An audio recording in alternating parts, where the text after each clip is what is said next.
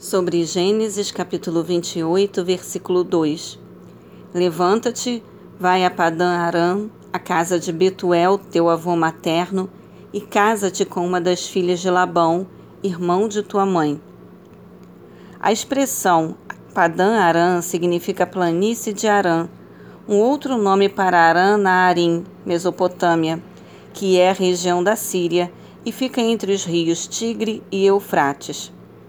Arã ou Arã é o nome de uma cidade situada naquela planície e dista cerca de 450 quilômetros de Damasco, e ainda hoje conserva o mesmo nome. Versículo 4: Que ele te conceda, bem como a tua descendência, a bênção de Abraão, a fim de que possuas a terra em que vives e que Deus deu a Abraão. É claro o mandamento divino para que seus filhos não se associem, especialmente por meio do matrimônio, com pessoas que não sejam sinceramente crentes no Deus da Bíblia. A bênção de Abraão transmitida a Isaac, que por sua vez a comunicou a Jacó, é novamente proferida, o que denota a anuência de Isaac com relação com a revelação de que Jacó, e não Esaú, haveria mesmo de ser o veículo da promessa do Senhor.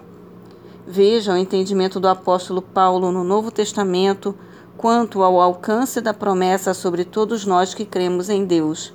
Gálatas 3:14. Versículo 12. E teve um sonho no qual viu uma escada apoiada na terra. Seu topo alcançava os céus e os anjos de Deus subiam e desciam por ela.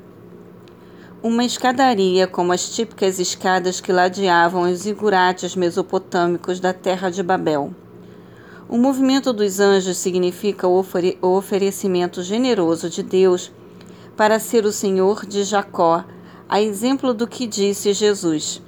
Em verdade, em verdade vos asseguro que vereis o céu aberto e os anjos de Deus subindo e descendo sobre o Filho do Homem. João 1, versículo 51. Assim, o próprio Jesus é a verdadeira ponte entre o céu e a terra e o único mediador entre Deus e a humanidade. João 14, 26, 1 Timóteo 2, 5.